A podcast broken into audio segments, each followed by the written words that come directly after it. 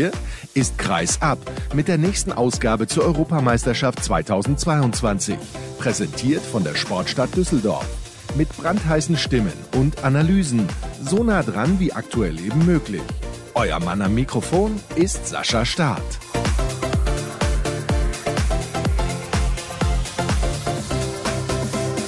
Hier haben wir noch vier Sendungen. Das ist die viertletzte. Hallo und herzlich willkommen zur nächsten Ausgabe von Kreisab zur Europameisterschaft in der Slowakei und Ungarn. Wobei, das mit der Slowakei hat sich mittlerweile erledigt, denn die Halbfinals stehen demnächst auf dem Programm. Morgen werden sie ausgetragen am Freitag. Heute ist Donnerstag, wenn ihr diese Sendung hört. Und gestern am Mittwoch gab es nochmal jede Menge Drama, auch am Dienstag bei den letzten Spielen in der Slowakei in Bratislava. Und darüber spreche ich jetzt mit dem Kollegen Rufen Möller vom Flensburg AV. Moin Rufen.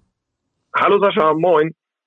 Der Unterschied zu den ganzen anderen Kollegen aus Deutschland bei dir ist ja, du bist gar nicht in der Slowakei gewesen, richtig? Stimmt genau. Ich bin direkt nach Ungarn gereist, nach Budapest. Und hast dort vor allem natürlich die Mannschaften verfolgt, die für euch in Flensburg besonders interessant sind. Dänemark, da müssen wir drüber sprechen, über diese Partie gegen Frankreich. Lass uns damit direkt anfangen. Ich war, sagen wir es mal so, leicht verärgert oder irritiert, als ich vorab gelesen habe, kein Mikkel Hansen, kein Matthias Gissel in der Mannschaftsaufstellung und auf Magnus Saugstrup hat der gute Nikola Jakobsen auch verzichtet. Da habe ich mir im Vorfeld schon gedacht, weiß ich nicht, ob ich das toll finden soll. Dann haben viele gesagt, ja, aber was ist denn da los, Sascha? Warum regst du dich denn auf? Jakobsen muss doch alles dafür tun, damit seine Mannschaft am Ende den Titel holt. Dazu sage ich gleich noch ein bisschen was. Wie hast du das aufgenommen? Und natürlich möchte ich von dir wissen, wie hast du diese Partie wahrgenommen? Denn die Dänen, die haben ja zur Halbzeit bereits mit fünf Treffern geführt. Am Ende hat Frankreich gewonnen, hat dadurch die Gruppe gewonnen und geht jetzt natürlich mit jeder Menge Schwung und Momentum ins Halbfinale. Ja, das stimmt. Ja, wie habe ich das gesehen? Also ich kann das einerseits total nachvollziehen, dass der Trainer Nikola Jakobsen, dass er natürlich auch Spielern Pause gönnen will. Ich sehe da zwei Aspekte ein bisschen problematisch, dass man es so macht. Dänemark hat ja bisher für ein EM-Turnier relativ leichte Spiele gehabt. Wenn man sich mal in der Vorrunde die Ergebnisse anguckt und dann auch in der Zwischenrunde bei allem Respekt, aber das Spiel gegen die Holländer, die ein super Turnier gespielt haben, die Niederländer, Entschuldigung, super Turnier gespielt haben. Da haben sie auch hoch gewonnen. Und in all diesen Spielen, da hätte man die Spielzeit ja nochmal anders und mehr verteilen können. Also Nickel Hansen und Matthias Gissel haben gegen die Niederlande fast durchgespielt. Die hätte man ja auch zur Halbzeit rausnehmen können. Und dann hätten sie auch gegen Frankreich spielen können und, und hätten das gleiche Maß an Pause gehabt. Und, und ich glaube, das hätte zwei Vorteile gehabt. Einerseits, du hättest nicht diese ganze Diskussion, die jetzt rund um die Spiele entstanden ist. Warum macht er das? Die isländischen Fans haben sich ja total aufgeregt, weil Island dadurch nicht weitergekommen ist. Und ich weiß nicht, ob Dänemark sich letztendlich damit wirklich einen Gefallen getan hat, weil dieser Rhythmus, den sie bisher hatten, dieses völlig souveräne, der ist nur durch die letzten fünf Minuten gegen Frankreich der ist irgendwie jetzt gebrochen worden. Und das wird sich natürlich erst zeigen im Halbfinale gegen Spanien. Vielleicht war es auch genau richtig, dass Mikkel Hansen und Co. da mit frischen Beinen dann reingehen können. Aber wie gesagt, ich hätte vorher im Turnier die Spielzeit schon anders verteilt und dann, ja, dann hätte man das gar nicht so, so machen müssen. Aber wer weiß, also vielleicht stehen wir Freitagabend und dann sagt Nikola Jakobsen, seht ihr, alles richtig gemacht. Wir sind im Finale, vielleicht aber auch nicht. Kann ja sein, dass dieses Finale dann gegen Frankreich gespielt wird. Wenn sie dann den Titel gewinnen, ist alles in Ordnung. Aber du hast es gerade schon gesagt. Mikkel Hansen und Matthias Gissel, die haben beide gegen die Niederlande mehr oder weniger durchgespielt. Gissel hat im Angriff komplett durchgespielt und ist auch Spieler des Spiels geworden. Also er hat da sensationell gut gespielt, wie eigentlich in jedem Spiel bei diesem Turnier. Seine Trefferquote ist phänomenal. Es ist ein unfassbar guter Spieler.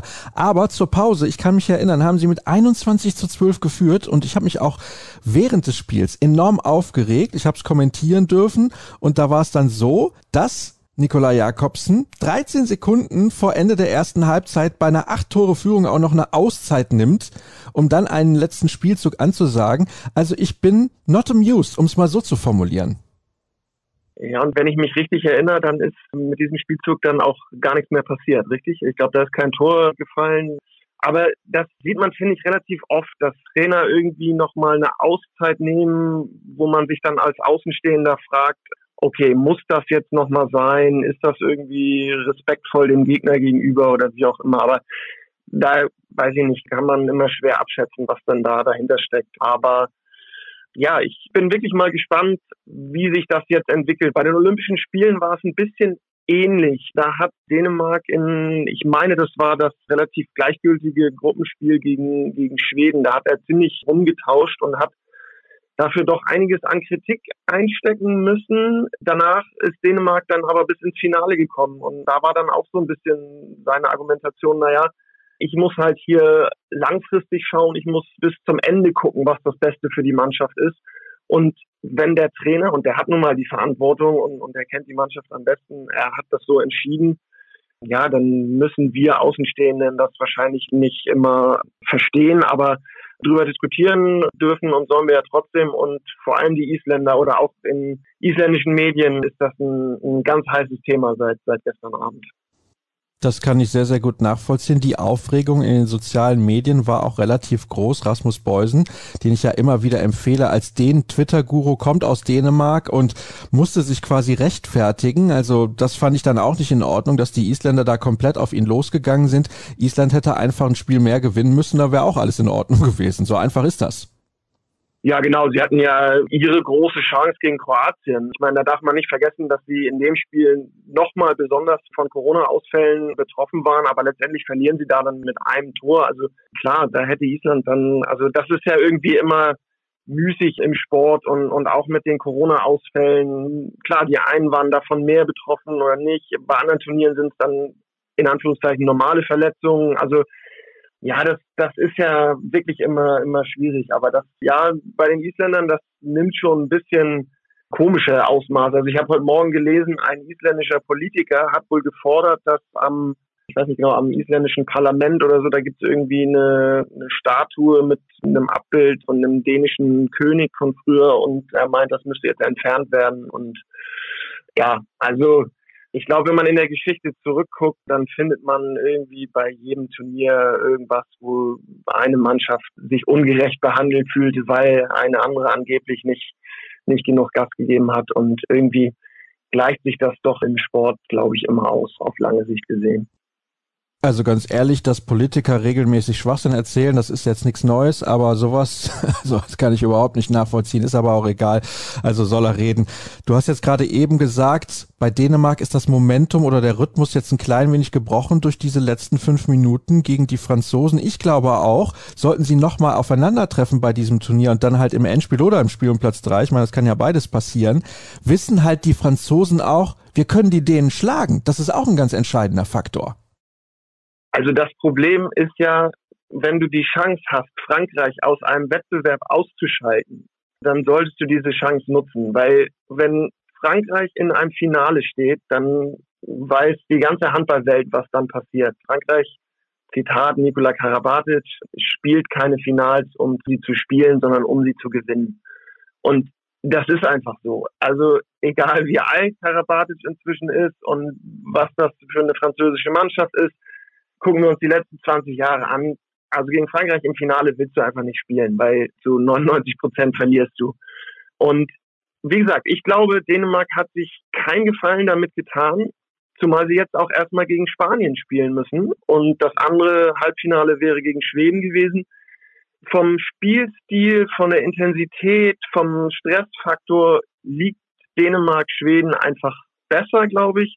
Natürlich heißt es auch nicht, dass du gegen Schweden automatisch gewinnst, aber Spanien ist auch nochmal ein ganz, ganz unangenehmer Gegner. Und also vor diesem Frankreich-Spiel hätte ich gesagt, Dänemark ganz klarer Favorit. Jetzt sehe ich da vier Mannschaften im Halbfinale, die alle gleichermaßen eine Chance haben, das Turnier zu gewinnen, weil Dänemark sich selber ein bisschen aus dem Rhythmus gebracht hat. Interessante Ansicht, die ich durchaus teile, wobei ich glaube, die Spanier haben aktuell nicht das Niveau im Positionsangriff, haben sich sehr, sehr schwer getan in der Hauptrunde, insbesondere ohne Alex Duschebaev, der ihnen sehr fehlt. Da fehlt einfach dieser, dieser Überraschungsmoment, den sie oft dann hatten in den letzten Jahren, eben weil Duschebaev ja auch mal ein paar verrückte Sachen macht, was Unerwartetes. Also dieses Halbfinale ist das eine, Dänemark gegen Spanien, das andere Schweden gegen Frankreich. Die Schweden, ich weiß gar nicht, was du von ihnen mitbekommen hast, haben ja im Spiel gegen Norwegen hinten raus die Partie nochmal drehen können. Norwegen dadurch ausgeschieden. Hast du das überhaupt aus Budapest gut verfolgen können? Ja, doch, eigentlich sehr gut. Also ich bin bestens mit deutschen und dänischen Fernsehen ausgestattet. Ungarn, auch wenn sie hier früh ausgeschieden sind, bleibt trotzdem ein Handballland. Da wurde auch alles im Fernsehen gezeigt hier. Also ich habe dann doch, ja, weil es dann ja auch immer der spielfreie Tag hier in Ungarn, ja, in Budapest war, immer das gesehen und gerade Schweden, Norwegen habe ich mir natürlich angeguckt. Ja, wenn man so will, ist ja das andere Halbfinale Schweden gegen Frankreich, sind so die beiden Mannschaften, die, die ein Momentum mitgenommen haben, weil Schweden war ja auch im Grunde schon raus bis kurz vor Schluss und dreht dann mit einem 6-1 oder 5-0-Lauf am Ende sensationell dieses Spiel gegen Norwegen.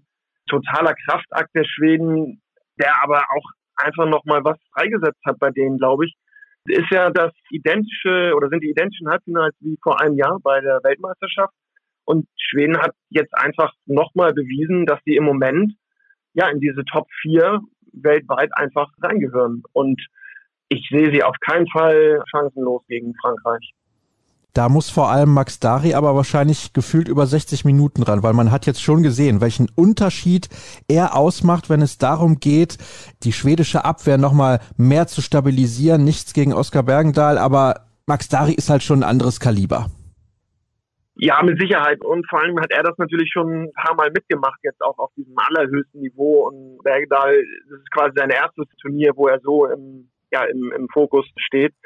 Und wahrscheinlich hat Frankreich auch irgendwie dann doch ein bisschen mehr Breite noch im Kader. Das muss man natürlich jetzt auch noch mal gucken, irgendwie, welche Mannschaft kriegt vielleicht noch wen zurück aus der Isolation. Da habe ich jetzt gerade so den aktuellen Stand nicht. Wenn Franzosen und, und bei Frankreich könnte ich mir vorstellen, dass Mahé dann wieder dabei ist im Halbfinale. Bei Schweden war Eckberg jetzt schon wieder dabei. Dahi auch, hast du gesagt. Die dürften wahrscheinlich dann noch ein bisschen mehr Spielanteile auch bekommen. Ja, Ganz viel wird sicherlich auch wieder übers Torwartspiel laufen und das ist ja auch so ein Ding. Also Frankreich hatte gegen Dänemark in der ersten Halbzeit eine Parade, eine einzige. Haben zwischendurch auch den Torwart mal getauscht und Kevin Möller lag bei 40 Prozent. Und trotzdem ist Frankreich dann in der zweiten Halbzeit plötzlich dran und, und gewinnt das Spiel am Ende. Ja, also das werden zwei, zwei wahnsinnig interessante Halbfinalspiele. Das ist auch eine Entscheidung gewesen, die ich nicht im Ansatz nachvollziehen konnte. Kevin Möller hat im ersten Durchgang gegen Frankreich überragend gehalten und dann meint Nikolai Jakobsen, er muss unbedingt Niklas Landin einwechseln. Hab ich nicht verstanden. Übrigens die Franzosen am Ende mit fünf Paraden gewinnen sie dieses Spiel und teilweise waren da auch Würfe mit dabei, wo du dir gedacht hast, die müssen doch gehalten werden. Trotzdem sind sie reingegangen, weil die Franzosen, also die Torhüter der Franzosen so einen schlechten Tag erwischt haben. Wahnsinn, also einfach sensationell. Und trotzdem gewinnen sie am Ende dieses Spiel. Es ist kaum zu glauben.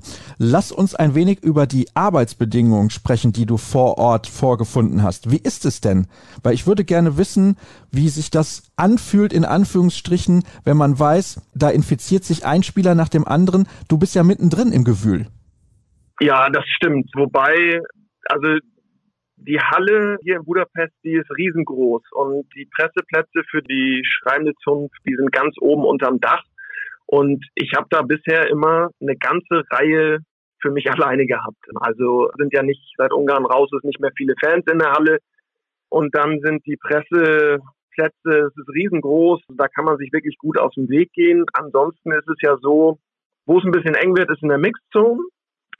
Ansonsten ist es so, dass doch die eine oder andere Pressekonferenz dann auch noch digital abgehalten wird und die Dänen zum Beispiel beim Training, das ist meist dann doch zugänglich auch. Aber da ist alles mit Abstand, mit Maske, selbst draußen an der frischen Luft werden Interviews mit Maske geführt. Also ich glaube, wenn man selber ein bisschen die Augen auf hat, und das versuche ich natürlich, dann kann man das schon hinkriegen. Ich bin jetzt auch dann an so einem Spieltag, wenn drei Spiele sind, bin ich dann tatsächlich nicht bei jedem Spiel in der Halle gewesen, sondern habe mir dann die rausgepickt, meistens oder immer Dänemark natürlich, wo es für mich dann aus Flensburger Sicht auch wirklich interessant ist. Ein Spiel, sage ich mal, Montenegro gegen Kroatien, da bin ich dann nicht da gewesen. Also ich finde, es geht schon. Nun komme ich aus gerade aus Flensburg im Vergleich zu Ungarn ein hoch, hoch, hoch, hoch, hoch, hoch, hoch Risikogebiet, wenn man sich nur die Inzidenzzahlen anguckt. Ja, also von daher, ich habe mich hier jetzt nicht unwohl gefühlt. Das mit dem Testen funktioniert sehr gut. Ich klopfe gerade mal auf Holz hier, bin heute Morgen auch wieder frisch negativ getestet worden. Das heißt, ich darf nachher zu den Pressekonferenzen. Was ich ein bisschen ja, bedenklich finde, ist, wie die EHF, Schrägstrich das Organisationskomitee hier der Ungarn, so insgesamt die EM, das Hygienekonzept angegangen ist. Und da gehört dann ja auch die Presse irgendwo mit rein. Also wir Pressevertreter müssen unsere Testung hier selber bezahlen. Ja, weiß ich nicht. War bei Weltmeisterschaft im letzten Jahr, bei Olympischen Spielen nicht so. Würde ich jetzt mal behaupten, die EHF hätte auch das nötige Kleingeld, um das zu finanzieren für die Journalisten, denn letztendlich hat die EHF ein Interesse dran, dass der Handball verbreitet wird. Ja, dann gibt es hier so Kleinigkeiten, Bus-Shuttle gibt es zwar für Presse, das ist super, das ist löblich, weil dann kann man den öffentlichen Transport umgehen. Gibt es dann allerdings relativ wenige von. Dann gibt es unterschiedliche Preise, was die Testung angeht. Ja, es sind irgendwie so ein paar Kleinigkeiten, die, die man, finde ich, hätte anders machen können. Und was ich so aus den Mannschaften und von Spielern gehört habe, sind da ja auch etliche Dinge vorgefallen, die man hätte anders machen können. Und da wundert mich einfach, man hat inzwischen ja doch auch im Handball zwei Jahre Corona-Erfahrung, dass man da nicht auf andere Sachen zurückgegriffen hat. Und wenn ich das noch kurz sagen darf, was ich überhaupt nicht verstanden habe, ist, dass man hier Zuschauer zugelassen hat. Also bei aller Liebe, Indoor-Event, 20.000 passen hier in die große Arena. Ja, Maskenpflicht, okay, alle müssen irgendwie geimpft sein, aber also guck dir die Fernsehbilder an, da hat sich nun wirklich nicht jeder dran gehalten und ich glaube nicht, dass die Spieler sich großartig im Fankontakt angesteckt haben. Es wird wahrscheinlich eher untereinander gewesen sein. Aber das mit den Zuschauern kann ich nicht nachvollziehen. Ich hätte noch einige Nachfragen dazu rufen. Ich weiß aber, in ein paar Minuten musst du im Bus sitzen, um dich auf den Weg zu den Pressekonferenzen zu machen. Deswegen kann ich dich nicht weiter aufhalten. Ich bedanke mich auch für klare Worte hinten raus in unserem Gespräch und verweise natürlich auf unsere sozialen Kanäle auf facebook.com slash kreisab, Twitter at kreisab und natürlich auch Instagram unter dem Hashtag und Accountnamen kreisab sind wir dort unterwegs und ihr könnt gerne bei Patreon vorbeischauen und uns dort unterstützen mit einer kleinen monatlichen Spende. Das soll's gewesen sein für heute. Nicht vergessen, morgen gibt's die nächste Ausgabe und da freue ich mich, wenn ihr dann wieder mit von der Partie seid. Habt einen schönen Tag und bis zum nächsten Mal. Tschüss.